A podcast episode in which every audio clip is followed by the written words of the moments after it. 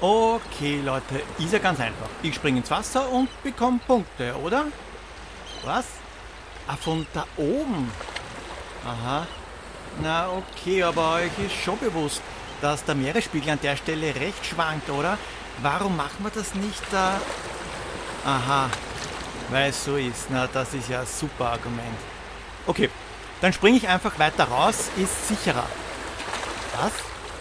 Ich bekomme Punkte, wenn ich nah an der Klippe eintauche? Ach, euch haben sie ja ins Hirn geschissen. Ich gehe nach Hause. Springt doch selber!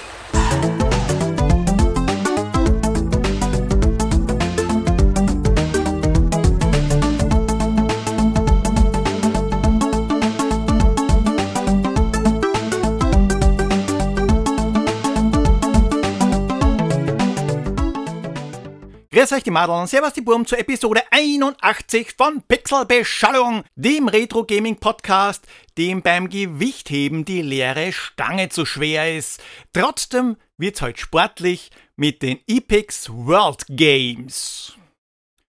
World Games! benannt nach dem gleichnamigen Sportereignis, von Epix entwickelt und US Gold gepublished, und zwar 1986. Rauskommen ist World Games für so gut wie alles. Dem C64, Commodore Amiga, Atari ST, Amstrad CPC, ZX Spectrum, Apple II, MSX, Nintendo Entertainment System und Master System. Ah ja, und MS-DOS in zeitgemäß schauriger CGA-Grafik. Fun Fact: Die Screenshots auf der Rückseite mancher C64 und auch dem PC-Cover zeigen eigentlich die Atari ST-Version.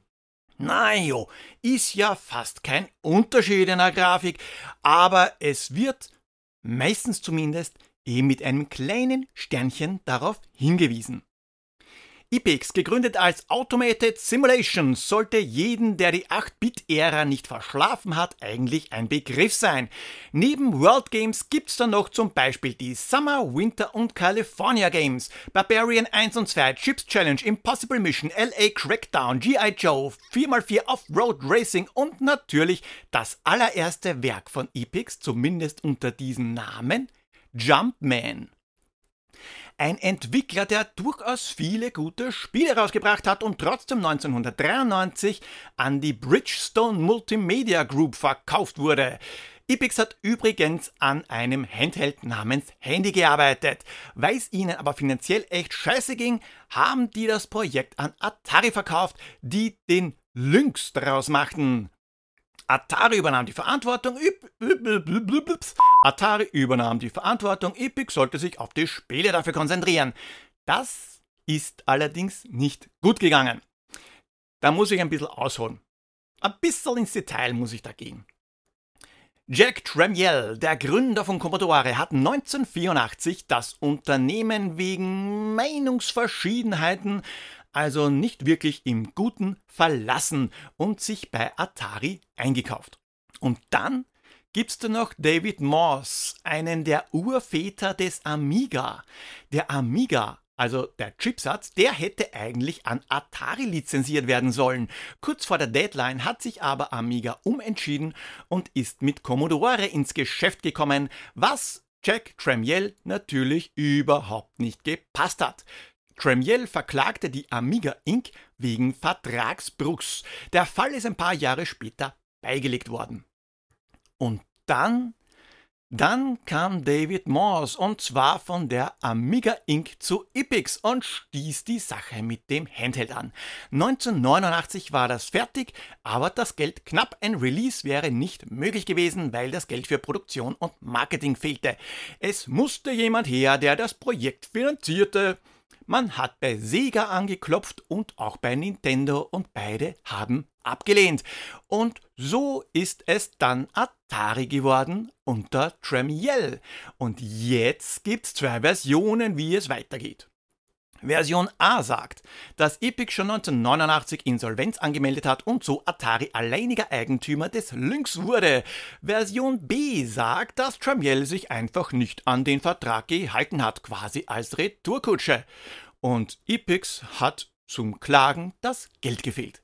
Naja, fürs Entwickeln der Spiele Da hat Atari jedenfalls beim Erzfeind einkaufen müssen, weil dafür waren Amigas notwendig. Ja, wirklich ziemlich rausgeholt diesmal, aber Epix war auch ein wichtiger Entwickler.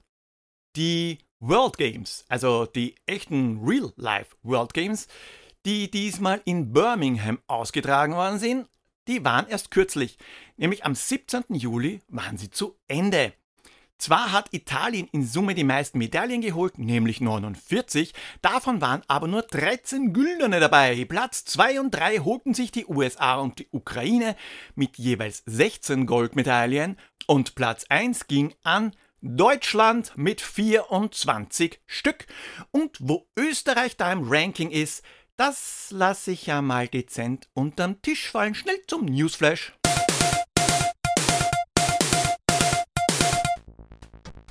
Also die World Games, die sind 1986 erschienen.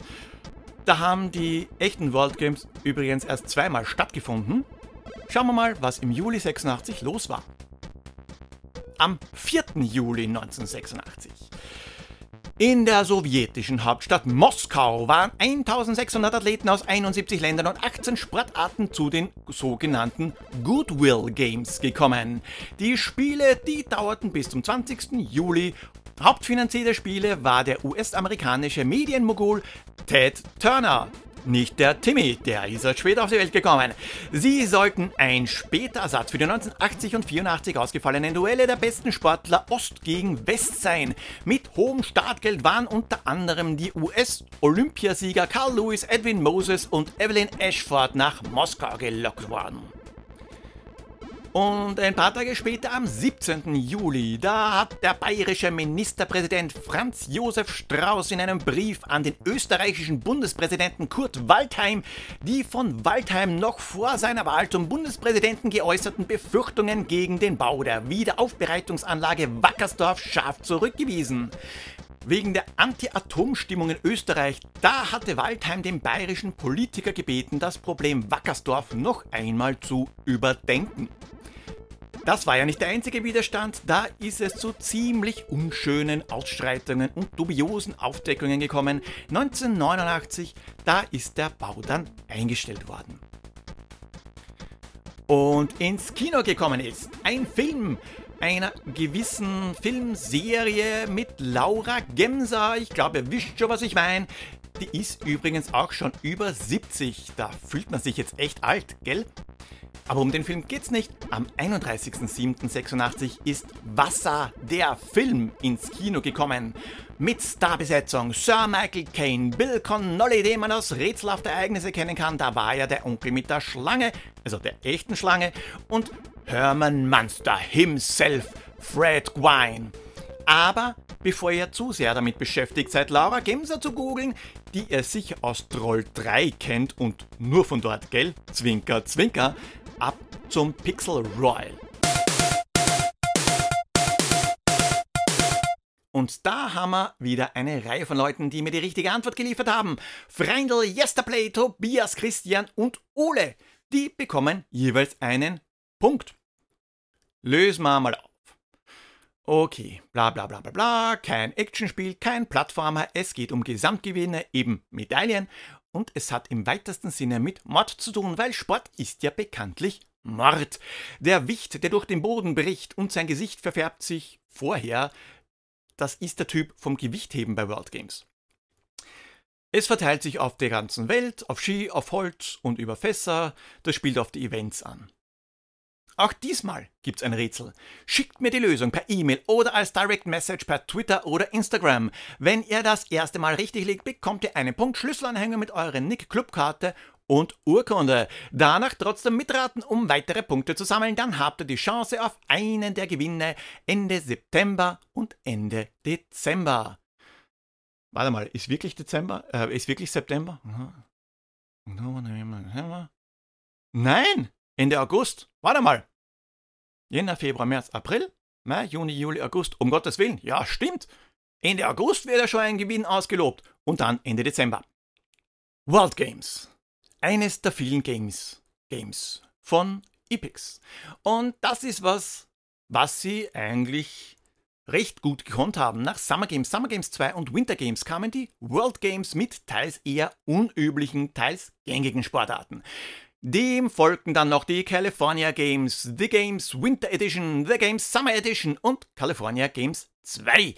Aber heute gamen wir um die World. Acht Disziplinen gilt es zu meistern, außer am Master-System, da waren es nur vier.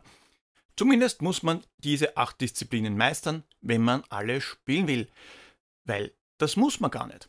Okay, irgendwie Logo, irgendwie Logo, okay, irgendwie Logo, no na, man muss nicht, okay, irgendwie Logo, no na, man muss das Spiel ja gar nicht spielen, aber so meine ich das nicht. Bevor man überhaupt startet, wäre es einmal am besten, einzelne Events zu üben. Dafür gibt es einen extra Menüpunkt und das hat den Vorteil, dass das Event ohne Ladezeiten immer und immer wiederholt werden kann. Dann kann man auch ein einzelnes Event wettbewerbsmäßig durchführen. Was das für eine Logik haben soll, weiß ich zwar nicht, weil das Eintragen der Namen und Wählen der Nationalität länger dauert als das sportliche Ereignis selbst, weil es nur eine einzige Disziplin ist, aber okay, man hat die Möglichkeit. Man kann auch in Some-Events competen. Das mit den Some-Events, das macht schon eher Sinn, weil nicht jede Sportart jetzt der Superburner ist. Da ist echt Kacke dabei. Und zu guter Letzt können auch alle Disziplinen für die echten Ironman durchgespielt werden. 18 Nationen stehen zur Auswahl, von USA bis Brasilien, von Österreich bis Westdeutschland, wir sind ja noch im Jahre 1986, und wenn man komplett staatenlos antreten möchte, wählt man einfach die Epix-Flagge. Am Asse-System gibt es zusätzlich eine Siegerflagge, aber dafür weniger Nationen. Wie in der Serie üblich werden die Nationen schön mit der Nationalflagge dargestellt und die Bundeshymne wird angespielt. Ah ja, und die Namen, die kann man natürlich auch eintragen, sofern sie nicht länger als 10 Zeichen haben. Gehen wir am besten einmal die einzelnen Disziplinen durch. Erst einmal geht's nach Russland zum Gewichtheben. Okay, das ist jetzt wenig aufregend. Gewichte auf die Stange packen und hoch damit. Oder auch nicht. Gar so leicht ist nämlich nicht, zumindest wenn man nicht weiß wie. Man tritt nämlich zweimal an. Also in Summe öfter, weil man hat drei Fehlversuche, aber es gibt sozusagen zwei Runden. Runde 1 ist das Reißen bzw. Snatch, weil das Spiel ist ja auf Englisch. Erst zum Gewicht runterbücken, dann hochreißen, Körper und das Gewicht bringen und hochstemmen. Einfach also hoch bzw. runter mit dem Joystick, wenn das Timing stimmt. Beim zweiten Durchgang Clean and Jerk geht's ums Stoßen. Also nicht dem Stoßen, was ihr vielleicht denkt. Angestoßen wird erst bei der Siegesfeier. Das Gewicht wird gestoßen. Das heißt so.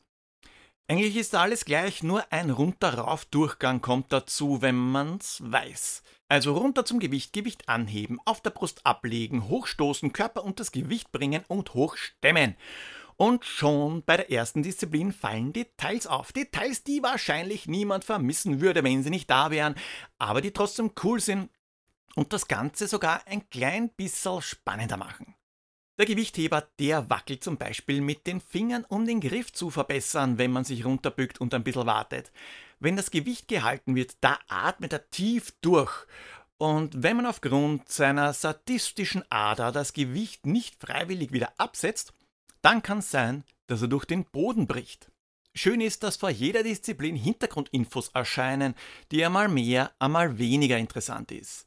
So auch bei Disziplin Nummer 2, für welche die Reise nach Deutschland geht. Da hat man sich die deutscheste Sportart ausgesucht, seit es Deutschland gibt. Eine Sportart, die jeder mit Deutschland assoziiert, nämlich genau Fässerspringen. Was sonst? Fässerspringen bzw. Barrel Jumping. Okay, ich bin jetzt kein Deutscher. Aber ich bin mir relativ sicher, dass es nicht gerade Volkssport Nummer 1 ist, sich die Schlittschuhe anzuschnallen und damit über Fässer zu springen. Wobei, die Tafel sagt da was anderes. Fässer springen tut man in Deutschland nämlich schon lange Zeit. Die Sportart ist laut diesem Text vor über 300 Jahren entstanden, als Eislaufen eine gängige Fortbewegungsart war. Also, ich bin mir da jetzt nicht wirklich gar so sicher, ob das so war. Ich lasse mich aber gerne eines Besseren belehren. Also, liebe deutsche Hörerschaft, solltet ihr doch vor 300 Jahren primär auf Schlittschuhen von A nach B gereist sein, was ich mir besonders im Sommer als recht schwierig vorstelle, lasst es mich doch wissen. Damit das Ganze noch deutscher wird, spielt es als Intro-Musik O du lieber Augustin. Naja, wurscht.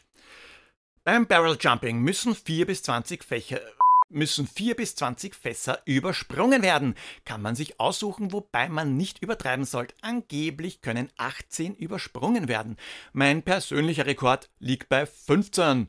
Erst Anlauf nehmen mit klassischen Links-Rechts-Bewegungen. Abspringen und rechtzeitig nach unten drücken zum Landen. Aber der Joystick, der muss nicht zu Tode onaniert werden. Rhythmus ist der Schlüssel. Langsam anfangen und langsam schneller werden, aber nicht in Joystick-Killer-Geschwindigkeit. Der echte Rekord, also im echten Leben, liegt übrigens bei 16 Fässern. Eigentlich war ja laut Epix schon was Deutscheres geplant, nämlich Fußball als deutsche Disziplin, das war ihnen aber doch zu aufwendig. Und nach der deutschen Eiseskälte geht's ins sonnige Acapulco, also nach Mexiko zum Klippenspringen. In Mexiko gibt's nicht nur Mexikaner und in Acapulco gibt's nicht nur Heat, sondern auch La Quebrada. Das ist jetzt kein neuer Zauberspruch von Harry Potter, nein, sondern die Klippe, die wir uns runterstürzen. Auch da wieder wunderschön animiert. Der Springer, der schaut ab und zu vorsichtig die Klippe runter und fragt sich wahrscheinlich, warum er den Blödsinn überhaupt macht.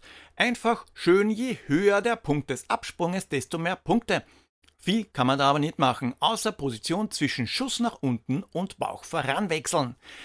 Mehr ist aber auch gar nicht notwendig, weil das Ziel ist ganz einfach, so nah an der Klippe als nur möglich einzutauchen aber nicht zu nah, weil die Klippe dem Kopf nicht gut tut. Auch ein Bauchklatscher ist aus 36 Metern Höhe nicht wirklich lebensverlängernd. Ah ja, und auch wenn man mit dem Schädel im Meeresgrund stecken bleibt, da kriegt man maximal das Gelächter der Möwe als Quittung. Mit eingeblendet wird nämlich auch der Meeresspiegel, der sich aufgrund des Wellenganges ständig ändert. Also rechtzeitig abspringen damit man auch eintaucht, wenn der Meeresspiegel recht hoch ist und gleich nach dem Eintauchen den Joystick nach links drücken, dann klappt's auch mit den Punkten. Wer das wissen soll? Naja, im Grunde genommen jeder, der die Spielanleitung gelesen hat. Und die haben wir doch alle gehabt, oder? Damit wir der Hitze entkommen, geht's wieder nach Europa, weil dort ist es ja bitterkalt. Dorthin, wo die ersten Olympischen Winterspiele ausgetragen worden sind, und zwar ins französische Chamonix ins Französische, es geht nach Frankreich eben, zum Slalomfahren. Eine der schwächsten Disziplinen mit katastrophal träger Steuerung. Slalom. Da gibt's eigentlich auch recht wenig zu sagen, außer dass Slalom gefahren werden muss, wobei es eher eine Mischung aus Slalom und Riesentorlauf ist. Die Bande küssen ist natürlich schlecht, einfädeln allerdings auch, denn dann ist der Versuch gescheitert. Lieber ein paar Tore auslassen als hinfallen. Hat mir nicht wirklich Spaß gemacht, deswegen schnell weiter und wir landen auf der anderen Seite der Diskette und der Welt, nämlich in Kanada. Zum Log Rolling, dem Baumstammlaufen oder so. Two Guys, One Log. Im Wasser. Und beide drehen den Stamm durch Genau, Laufbewegungen, die stehen nämlich drauf. Wer zuerst runterfällt, der hat verloren. Die Steuerung, die ist ganz einfach, denn das Gleichgewicht wird durch einen Balken, der nach links oder nach rechts ausschlägt, anzeigt. Zu weit rechts heißt, man rüttelt zu schnell, nach links heißt zu langsam. Ihr müsst euch aber gar nicht bemühen, durch komplizierte Kombinationen den Computer zu besiegen. So schafft man das nämlich nicht. Nur durch Ausdauer. Wie lange der Computer durchhält, das ist nämlich Zufall. Da hilft nichts. Kein Rütteln, kein Richtungswechsel, das geht übrigens mit dem Feuerknopf. Einfach durchhalten und das kann schon ein, zwei Minuten dauern. Durchhalten heißt auch in den USA beim Bullenreiten. Jetzt kommen die Disziplinen, die ich nicht ganz gecheckt habe. Fünf Schwierigkeitsgrade, die Bullen Ferdinand, Elmar, Bob, Tornado und Earthquake. Im Practice-Modus, da kann sogar ein zweiter Spieler den Bullen steuern. Einfach den Joystick in die Richtung halten, in die der Bulle läuft, nach unten, wenn er sich dreht und entgegengesetzt, wenn er stark abbremst. Theoretisch. Das geht auch bei Ferdinand meistens gut, aber das war's. Mein Problem ist, wann bremst dieser fucking Stier abrupt ab? So wie es in der Anleitung steht. Abrupt abbremsen, nach links drücken oder rechts, entgegengesetzt halt. Wenn er langsamer wird, warum wirft mich dieses gehörnte Arschloch dann trotzdem ab? Acht Sekunden pures Vergnügen. Das sage ich meiner Frau auch immer. Ich habe erst jetzt, mehr als 30 Jahre nachdem ich World Games gespielt habe, eine gültige Runde absolviert. Also der Stier, der hat mich nicht abgeworfen. Woher sollte man damals auch wissen, dass man den Joystick in die Richtung des Bullen drücken muss oder nach unten oder entgegengesetzt. Aber da sind wir wieder bei der Sache mit der Anleitung. Naja, Erst sind wir in Kanada drauf rumgetrampelt, aber in Schottland werfen wir die Baumstämme beim Baumstammwerfen. Eingeleitet mit stimmungsmachender Dudelsackmusik geht's um den langen, harten Stamm, der vom Athleten fest in der Hand gehalten wird, also in beiden Händen, weil er so dick ist und ungefähr viermal so lang wie unser kleiner Sportler. Damit meine ich die Körpergröße. Der Baumstamm, der muss nicht nur geworfen werden, der Wurf ist nur gültig, wenn er am anderen Ende aufkommt, also dem Ende, das wir nicht in der Hand haben und nach vorne überkippt. Ist gar nicht so einfach, weil man während des Anlaufes schon aufpassen muss, dass der Prügel nicht zu früh kippt. Auch da habe ich den Dreh nicht wirklich raus. Aber es gibt wieder lustige Zusatzanimationen, wenn der Baumstamm auf unsere Zehen fällt zum Beispiel oder uns auf den Schädel, wodurch er uns in den Boden hämmert. Die letzte Disziplin, nämlich Sumo-Ringen in Japan, die habe ich ehrlich gesagt am allerwenigsten gecheckt. Ich weiß schon, dass man den Koloss gegenüber entweder aus den Ringen drängen oder werfen muss. Nur wie um Himmels Willen soll das gehen? Und wie hindere ich Yokozuna, mich zu werfen? Yokozuna ist übrigens der höchste Rang beim Sumo-Ringen. Ja, Bildungsauftrag sowas von erfüllt. Jetzt wisst ihr zusätzlich, warum der Wrestler damals so hieß.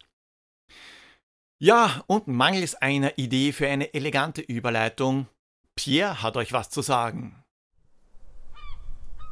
Bonjour, bonjour. Ja, beschissen übergeleitet, aber zumindest einmal ohne Beleidigung. Danke dafür. Diesmal suche ich wieder ein etwas bekannteres Spiel. Wahrscheinlich. In diesem Spiel wird es passieren, wir lassen etwas explodieren, ohne Bombe an dieser Stelle, sondern in der Mikrowelle. Wir reisen um die ganze Welt, denn wir haben so viel Geld durch das verbogene Buttermesser. Nein, Silberskulptur klingt viel besser, denn Aliens sind bösen Blutes, wollen den Menschen gar nichts Gutes, mit Maschinen, die viel brummen, soll die Menschheit arg verdummen. Doch Achtung, Obacht, sei gewarnt, mancher Hinweis ist getarnt. Man denkt, man hat das Spiel fossil, doch er passt auch zu nem anderen Spiel. Der Zeitung habe ich grad entnommen, des Gurus Buch ist rausgekommen, ist gut für euer Selbstbewusstsein und Golf spielt ihr dann auch recht fein. Viel Spaß beim Raten. Bis bald. Ja, danke, lieber Pierre. Ich weiß, was da für ein Spiel als nächstes kommt. Ihr auch? Es geht beim nächsten Mal also Globetrotter-mäßig weiter, nur ohne Sport. World Games ist grafisch top, da gibt's überhaupt nichts zum Meckern. Spielerisch schaut's aber ein bisschen anders aus. Auch wenn die Steuerung bei den meisten Events nachvollziehbar ist, sofern man sie kennt, ist die Luft schnell raus. Zu einfach erreicht man beim Barrel Jumping die Höchstgeschwindigkeit. Zu langweilig und langwierig sind Log Rolling und Slalom. Und nicht nur das. Diese Events sind einfach nicht gut. Auch Sumo-Ringen. Ich zumindest mag die überhaupt nicht.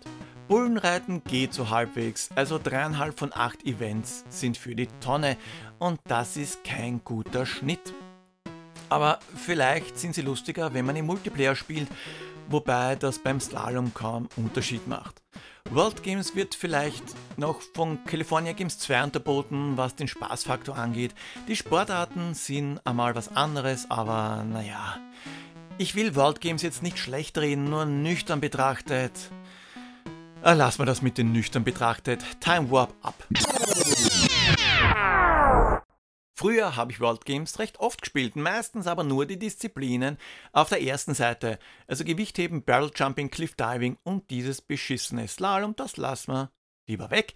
Also sogar nur drei der acht Disziplinen, aber hey, es war trotzdem immer ein cooles Erfolgserlebnis, wenn man herausgefunden hat, wie eine Disziplin funktioniert oder der Gewichtheber durch den Boden bricht. Heute hat sich eigentlich wenig dran geändert, außer dass man World Games eigentlich keinen Grund liefert, es öfter zu spielen. Beim Barrel Jumping hat man den Dreh, wie gesagt, schnell heraus, wodurch so gut wie keine Steigerung möglich ist. Cliff Diving Dito. Manche Spiele, die sollte man in guter Erinnerung behalten und heute lieber nicht noch einmal spielen. Wenn ihr das trotzdem wollt, dann könnt ihr heute World Games nur spielen, wenn ihr es zufälligerweise noch auf euer Virtual Console auf der Wii habt. Sonst wird es schwierig, außer ihr habt einen The C64 oder The C64 Mini zu Hause oder das Originalspiel inklusive zugehörigem Computer oder Konsole.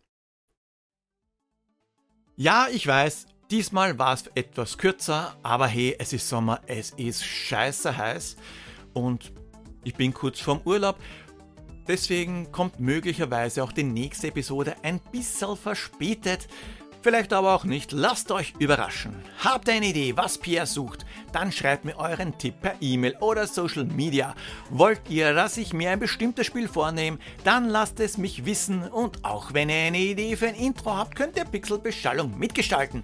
Folgt mir auf Twitter at pixelpoldi, Instagram at pixelbeschallung oder schaut bei www.pixelbeschallung.at vorbei. Dort habt ihr auch alle Links. Und nicht vergessen, meine deutschen Freunde, Helm tragen, wenn ihr mit den Schlittschuhen zur Arbeit fährt. Baba!